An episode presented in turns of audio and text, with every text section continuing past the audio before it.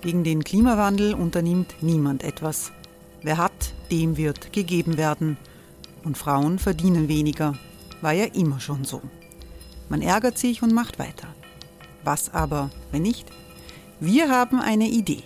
Die Falter Arena macht die Bühne frei für Menschen und Projekte, die das Land verändern. Mein Name ist Eva Konzett. Ich leite das Politikressort im Falter. Und am Sonntag, den 26. Mai, veranstalten wir im Wiener Stadtsaal die nächste Falter Arena. Mit dabei unter anderem der ehemalige Politiker und Neosänger Matthias Strolz, Theresa Imre von Markter, Sonja Jöchtel von Love Politics oder Kari Ochsner von Ochsner Wärmepumpen. Machen statt jammern. Wir schauen uns an, wie das funktionieren kann. Kommen auch Sie vorbei. Alle Informationen und Tickets finden Sie unter falter.at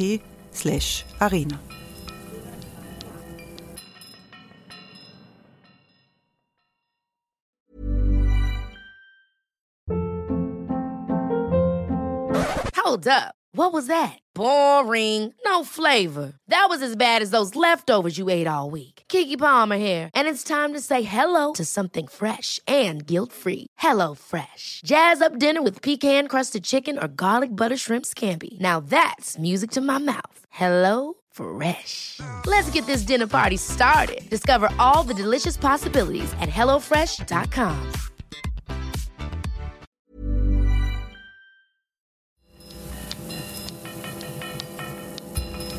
Falter Radio, der Podcast mit Raimund Löw. Sehr herzlich willkommen, meine Damen und Herren, zum Falter Radio für Samstag, den 24. März 2018. Am Mikrofon ist Anna Goldenberg. Raimund Löw ist nämlich gerade in China unterwegs. Und wir reden heute über Bücher. Falter Bücherfrühling 2018. 85 Bücher auf 48 Seiten. Diesen Titel trägt das Heft, das vergangene Woche dem Falter beigelegen ist. Ich begrüße die verantwortlichen Redakteure bei mir im Studio. Kirstin Breitenfeldner, verantwortlich für Sach-, Sach und Kinderbücher. Hallo. Hallo. Klaus Nüchtern, der die Belletristik verantwortet. Herzlich. Ebenfalls zu Gast ist der Literaturkritiker Erich Klein. Schönen Tag. Hallo und danke fürs Kommen. Meine erste Frage an die Runde. Von diesen 85 Büchern, welches, das Sie noch nicht gelesen haben, liegt jetzt auf Ihrem Nachtkästchen und wartet darauf, von Ihnen verschlungen zu werden? Ja, ich habe mir vorgenommen, ich war eine, manchmal ist man als Redakteur selbst überrascht von Büchern, die man anderen äh, Rezensenten gegeben hat und denkt nachher, das hätte man auch gern rezensiert. Mir ist es so gegangen mit dem Buch von Wolf Rahm Eilenberger. Das heißt Zeit der Zauberer, das große Jahrzehnt der Philosophie 1919 bis 29, so ein bisschen ein vorgezogenes Jubiläum sozusagen. Aber das Buch rechtfertigt das, glaube ich, jetzt schon darüber zu reden. Äh, äh, Wolfram Eilenberger porträtiert da vier Philosophen, Ernst Cassirer, Martin Heidegger, Ludwig Wittgenstein und Walter Benjamin. Und er sagt, dass diese Philosophen das theoretische Fundament gelegt haben, auf dem wir heute noch bauen und von dem wir heute noch zehren. Ähm, unser Rezensent Ulrich Rüdenau hat äh, Eilenberger auch interviewt für die Buchbeilage. Und da geht es zum Beispiel darum, dass die auch zum Teil prekär gearbeitet haben, so wie heute, dass die Lebensverhältnisse ähnlich war. Und dann war ja in den in der Vorkriegszeit auch der aufkommende Faschismus und dieses unterschiedliche Verhalten dieser vier Philosophen dazu. Ich glaube, dass es ganz spannend ist und freue mich schon, das Buch zu lesen. Klaus Nüchtern, was lesen Sie als nächstes? Ja, zufälligerweise habe ich wirklich äh, äh, schon das Buch äh, tatsächlich am Nachtkastel äh, liegen äh, und hatte es auch schon begonnen.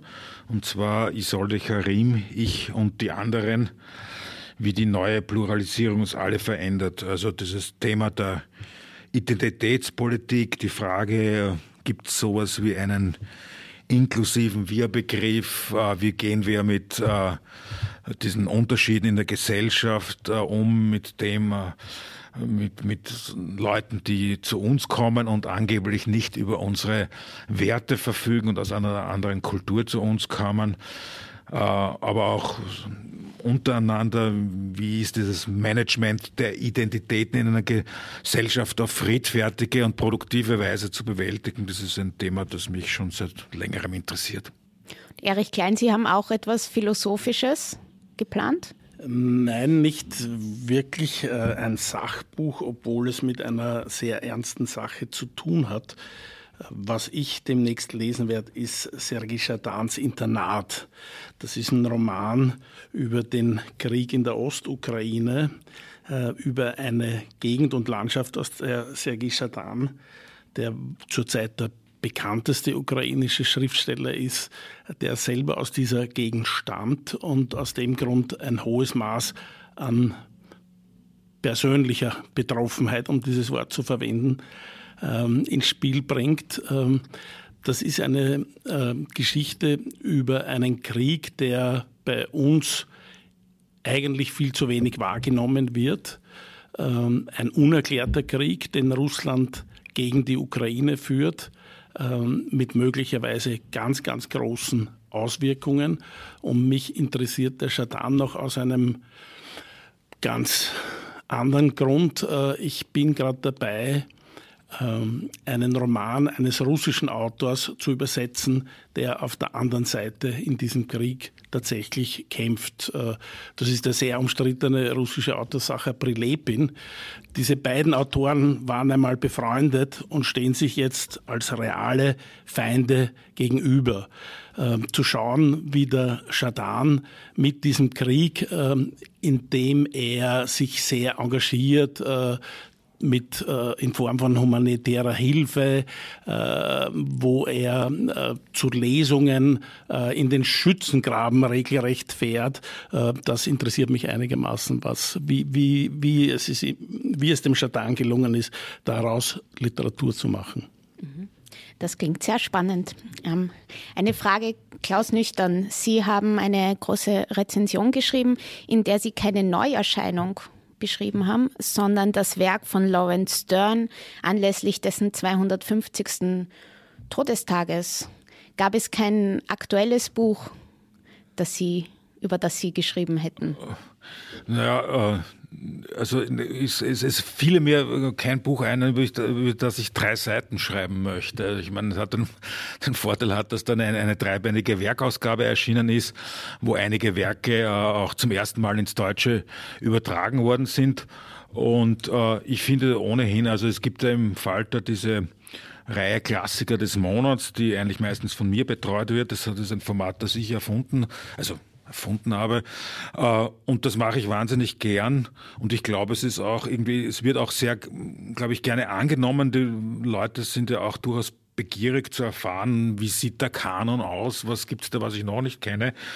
Und ich finde, man soll einfach mehr Klassiker lesen. Also da, da das liegt, ich meine, das klingt jetzt vielleicht ein bisschen konservativ, aber da liegt man eigentlich relativ selten daneben. Mit, mit, mit Stern oder Flaubert oder Turgenev kann man sich eigentlich nicht vertun. Währenddessen in der, in der zeitgenössischen Literatur einfach dezidiert zu viel erscheint. Da erscheint einfach auch wahnsinnig viel Schrott. Ja, damals ist wahrscheinlich auch viel erschienen, nur so das ist, ist bis jetzt halt verschwunden so aus gutem klar. Grund bei den meisten wahrscheinlich und wir müssen jetzt halt alles lesen und dazu mal eine kleine Aus Vorauswahl treffen. Aber Außerdem was davon 200 Jahre später noch da sein wird, das wäre interessant zu wissen. Ja, außerdem ist, ist Lawrence Stern, also gerade die empfindsame Reise, ist einfach ein, ein, eine Art Herzensbuch. Also diese äh, das ist so dermaßen brillant und diese, äh, diese Mischung aus, aus Hinterfotzigkeit, Ironie, Schweinigelei und Empfindsamkeit liegt mir einfach relativ nahe. Außerdem ist der Stern absolut modern ja. und ein zeitgenössischer Autor, worauf du ja in deiner Besprechung sehr dezidiert hinweist. Was macht ihn modern? Äh, das Moderne von Stern liegt äh, da eigentlich darin, dass er sozusagen sich das alles, dass es eine, eine Leistung des Subjekts ist, diese Empfindsamkeit, und das weiß er auch sehr genau. Also er, sozusagen, er, er lässt alles links liegen, was so quasi im Reiseführer steht. Also die, die Städten, die man angeblich besuchen äh, muss, äh, da ist er arrogant äh, genug zu sagen, das interessiert mich nicht. Mich interessiert dieser schmutzige Hausdurchgang dort, weil dort erfährt man die äh, die wirklichen Abenteuer. Und insofern ist er also auf eine entfernte Weise, er ist natürlich viel witziger als der, aber auf eine entfernte Weise sogar mit Peter Handke äh, verwandt, der auch ein großer Peripheriegänger ist und, und sozusagen die Gegenden aufsucht, die eben nicht äh, schon ausgeschildert sind und hundertmal beschrieben wurden. Stern entspricht ganz einfach, wenn ich was dazu sagen darf, entspricht nicht dem vor 20 Jahren erklärten neuen Erzählen, dem glatten, äh, nachvollziehbaren, schönen Erzählen von historischen oder gegenwärtigen, banalen oder pompösen Geschichten, sondern es geht ihm ums Schreiben, um Wortspiele, äh, die aber nicht nur leerlaufende Wortspiele sind, sondern äh, gepfeffert mit eigentümlichsten, um nicht zu sagen abstrusesten Ideen und Methoden. Zum, zum Thema Wortspiele und Spielen mit Sprachen passt vielleicht auch das Buch, das, das Sie in der Bücherbeilage rezensiert haben. Und zwar vom Schriftsteller Walter Piller. Und heuer feiert die 68er-Bewegung ihren 50er. Und Walter Piller hat die kritisiert, schreiben Sie in der Rezension. Und was waren seine Argumente? Walter Piller hat die 68er nicht nur kritisiert, sondern er ist geradezu der Inbegriff eines 68er Autors, der in der österreichischen Provinz in Oberösterreich am Traunsee, genauer in Ebensee, wo er geboren wurde, äh, zu schreiben begonnen hat und darüber zu schreiben begonnen hat mit einem pompösen, unglaublichen politischen Auftrag, äh, die Welt zu verändern. Äh, die Welt zu verändern, das war aber den 68er Autoren soweit schon klar, das geht nur, wenn man auch eine andere Literatur macht. Ähm, wie sehr das dem Walter Pieler in seinen Anfängen gelungen ist, sei dahingestellt. In den 90er Jahren hat er allerdings für mich was äh, Spektakuläres begonnen. Er hat eine Art Autobiografie geschrieben, die sich letztendlich auf 1500 Seiten ausgewachsen hat unter dem Titel Lebenssee. Da steckt Ebensee drinnen, das Leben steckt da drinnen und das ist im äh, Fall des Walter Pieler eine sehr fahrige, äh, eine sehr äh, markige und eine sehr kräftige Angelegenheit. Der Pieler, das Erste, was ihm sozusagen ans Herz gewachsen ist, ist der Dialekt. Da gibt's äh, seitenweise Passagen, wo es dann so dahin geht, Servus Hans, Servus, Hans Servus, Servus Hans, geh Hans, mach uns einmal einen Hirschen. Und dieser besagte Hans, ein eben sehr Straßenkehrer, regt sich dann empor und man dann, uh, der Pieler hat das absolut großartig vorgetragen hat aber dabei äh, für sich selber ein Problem ausgelöst. Ähm, das ist meine Interpretation. Wenn man den Pieler lesen, äh, gesehen und gehört hat, äh, musste man feststellen, dass eigentlich die versammelten Autoren, Kollegen ziemlich neidig waren, über diese urige Art Literatur vorzutragen. Die Kritik an den 68ern hat damit nicht unbedingt und nicht direkt zu tun, aber im zweiten und im dritten Band, im zweiten Band, beschreibt er das äh, studentische Biotop ähm, an der Uni Linz, wo er studiert hat. Er ist dann später Lehrer geworden und die Begeisterung für den Ostblock und eine Reise in die DDR. Äh, und ähm, diese ähm, diese Darstellung, diese Beschreibung der DDR-Reise, ähm, die scheut vor äh, keiner ähm, die, die, die, die, Beschreibung der Reise in die DDR äh, scheut vor keiner Selbstironie und Selbstparodie zurück. Äh, dieses damals so bös gesagte geht's doch mal rüber, schaut's doch mal, wie es im Kommunismus ist. Das nimmt der Pieler total ernst und stellt fest, dass da drüben wirklich fast nur Unmögliches und Unerträgliches vor sich geht und dass sich alle beteiligten Reisenden selber in die Tasche lügen, äh, indem sie dann irgendwelche äh, geschönten Reiseberichte abliefern. Ähm, interessanterweise hat das in der österreichischen Gegenwartsliteratur, die mittlerweile auch schon ein wenig äh, in die Jahre gekommen ist, kaum jemand gemacht, wenn man daran denkt, dass diese Generation selbst, selbst Handke, Jelinek, Innerhofer, Wolfgruber, das waren alles überzeugte linke, sehr, sehr linke Autoren. Ähm, dieser Aspekt der zeitgenössischen österreichischen Literatur, der wird zu Recht, zu Unrecht meist ziemlich ausgeblendet. Der Pieler hat das nicht gemacht, äh, sondern er hat einen für sich sehr ernsthaften Schritt vollzogen. Er macht den nächsten Schritt und beschäftigt sich mit der Nazi-Vergangenheit äh, dieser österreichischen Provinz. Da taucht dann der Haider auf und äh, alles, was wir heute in der FPÖ im Parlament erleben. Zum, zum Thema Politik, das ist eine, eine gute Überleitung. Ähm, Kirstin Breitenfellner, Sie haben das Buch ähm, von der ORF-Journalistin Susanne Schnabel rezensiert, die in der Politiksendung Report, die äh, moderiert und Interviews führt.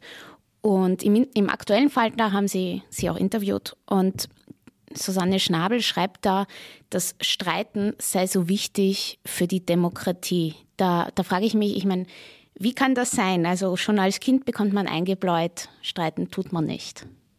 Ja, streiten ist tatsächlich äh, notwendig, aber ich glaube, ähm, ich habe zwei Bücher. Ryan Reynolds here from Mint Mobile. With the price of just about everything going up during inflation, we thought we'd bring our prices down.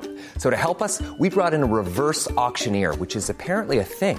Mint Mobile unlimited premium wireless. Ready to get 30, 30, bit to get 30, bit to get 20, 20, 20, bit to get 20, 20, bit to get 15, 15, 15, 15 just 15 bucks a month. So, Give it a try at mintmobile.com/switch. slash $45 up front for 3 months plus taxes and fees. Promo rate for new customers for limited time. Unlimited more than 40 gigabytes per month slows. Full terms at mintmobile.com.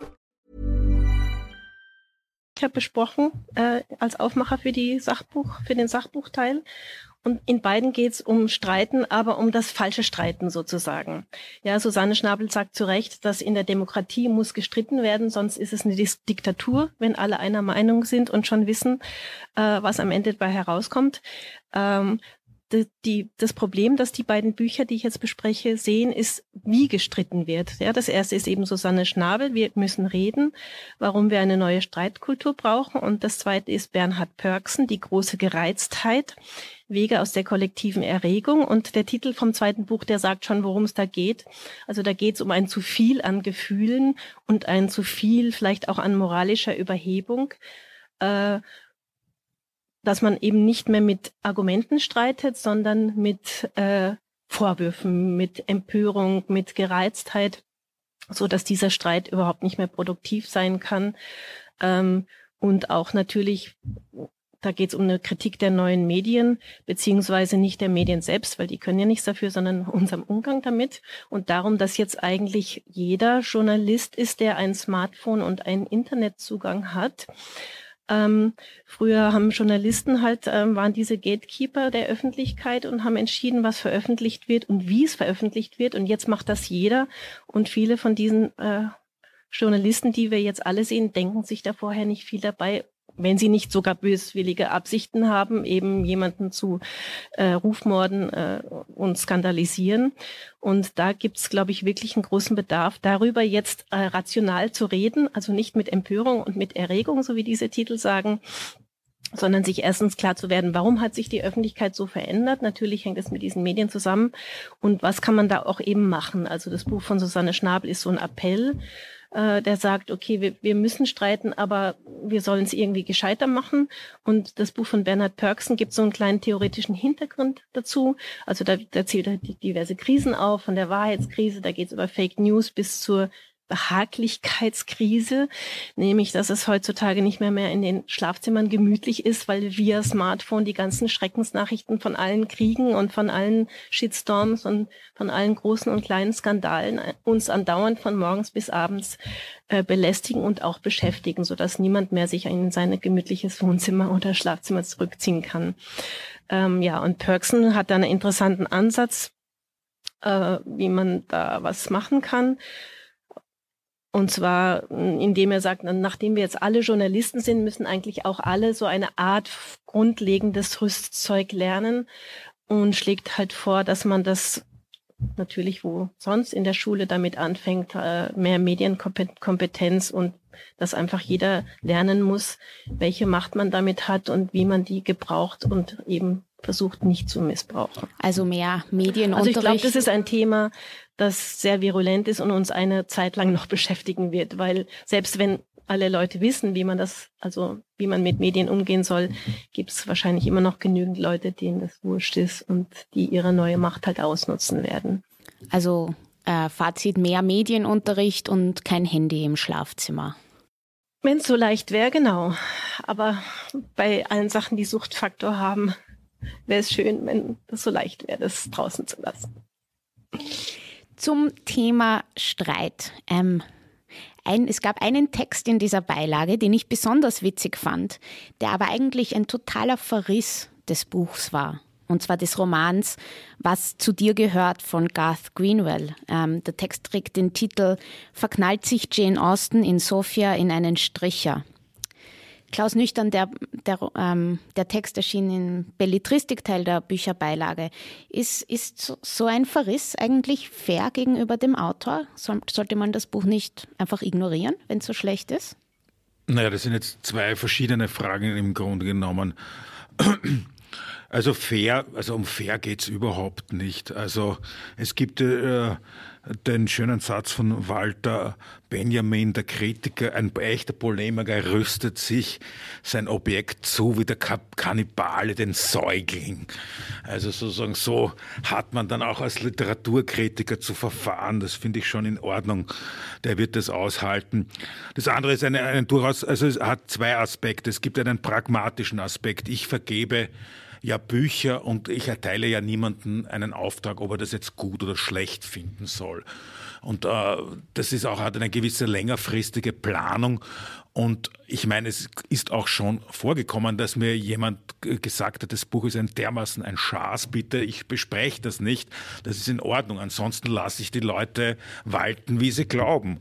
Und ich finde das einen wunderbaren, auch, auch, auch stilistisch sehr schönen äh, äh, Verriss der das auch äh, wirklich plausibel machen kann. Da gibt's einfach, äh, da, das stimmt ganz offensichtlich in dem Roman gar nichts. Ja? Also weder ist es psychologisch äh, logisch, noch ist es sprachlich zum Aushalten. Und das führt auf einer äh, halben Seite sehr gekonnt vor. Und ich bin ja überhaupt der Meinung, dass eigentlich nicht das, eines der nobelsten Geschäfte, die wir Literaturkritiker zu betreiben haben, dasjenige ist, Leute davon abzuhalten, ihre, äh, ihre Zeit mit blöden Büchern zu verplempern.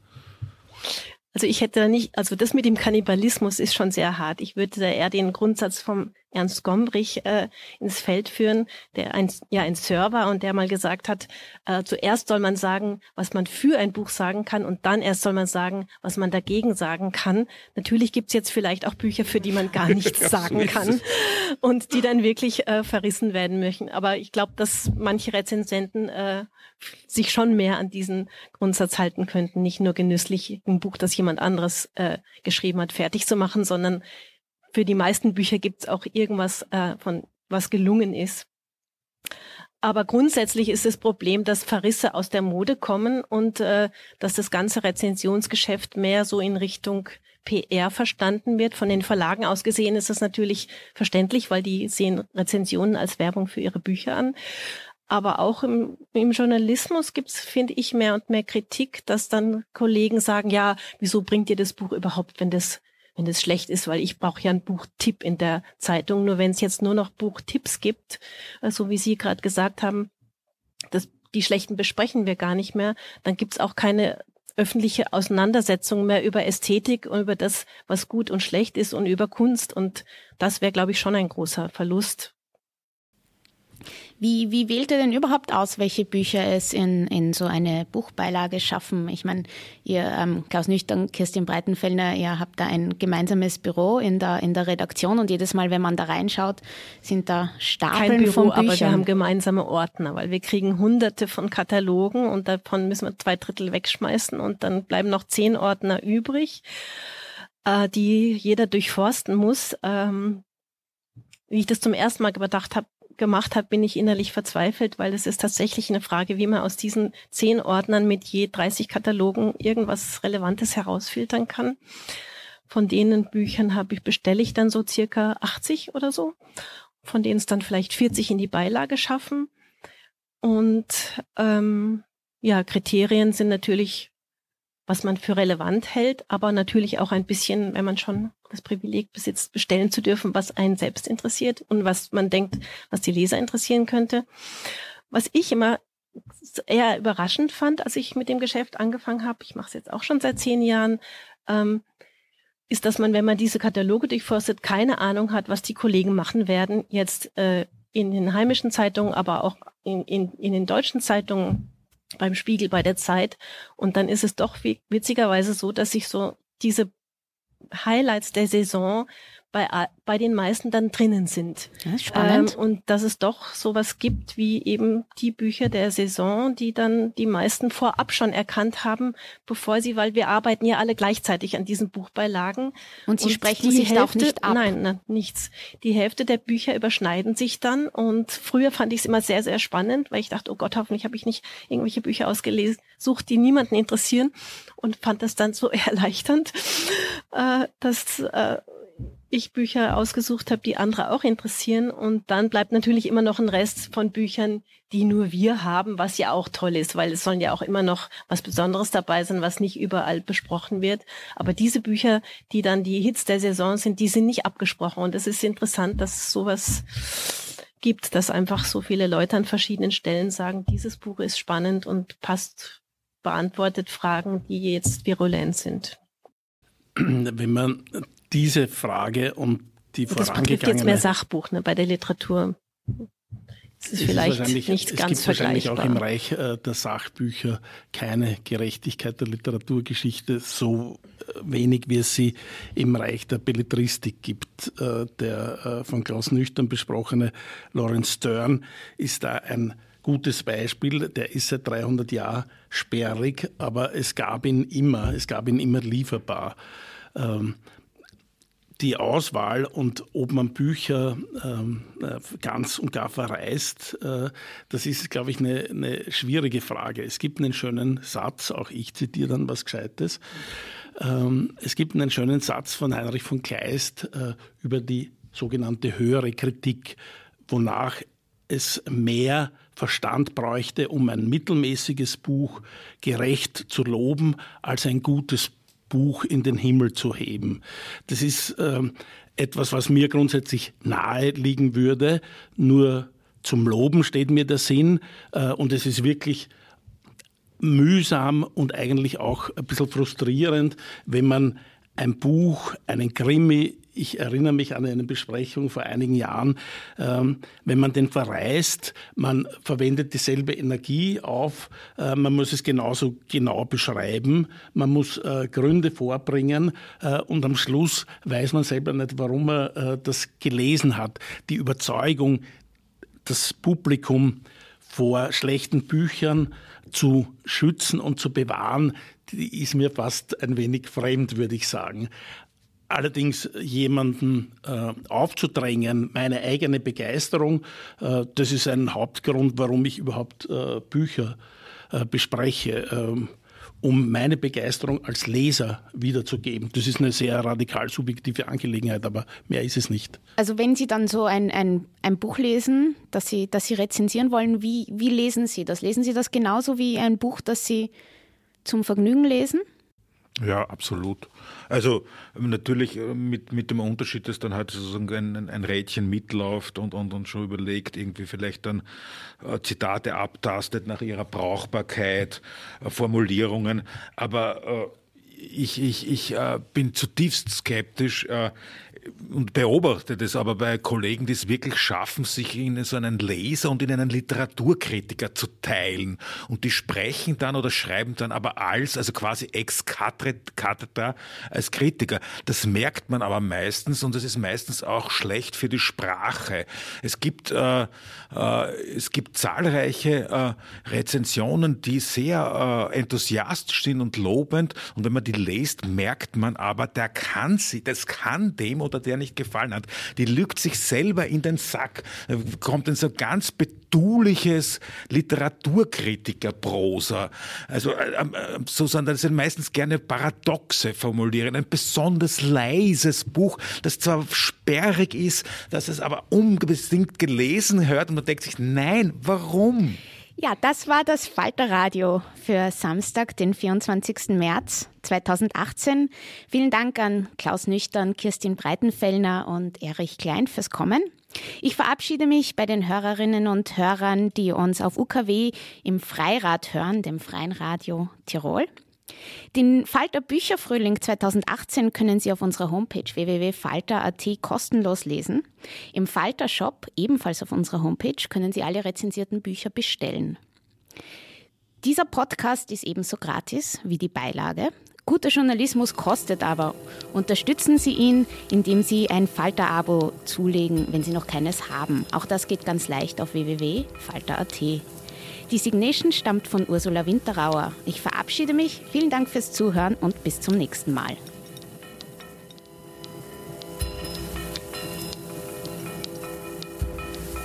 Sie hörten das Falterradio, den Podcast mit Raimund Löw.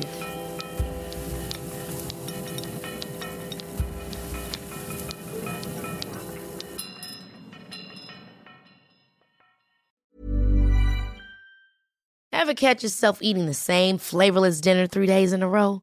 Dreaming of something better? Well, HelloFresh is your guilt-free dream come true, baby. It's me, Kiki Palmer. Let's wake up those taste buds with hot, juicy pecan-crusted chicken or garlic butter shrimp scampi. Mm. Hello Fresh. Stop dreaming of all the delicious possibilities and dig in at HelloFresh.com. Let's get this dinner party started. Even when we're on a budget, we still deserve nice things. Quince is a place to scoop up stunning high-end goods for 50 to 80% less than similar brands. They have buttery soft cashmere sweaters starting at $50, luxurious Italian leather bags, and so much more. Plus, Quince only works with factories that use safe, ethical, and responsible manufacturing. Get the high-end goods you'll love without the high price tag with Quince. Go to quince.com/style for free shipping and 365-day returns.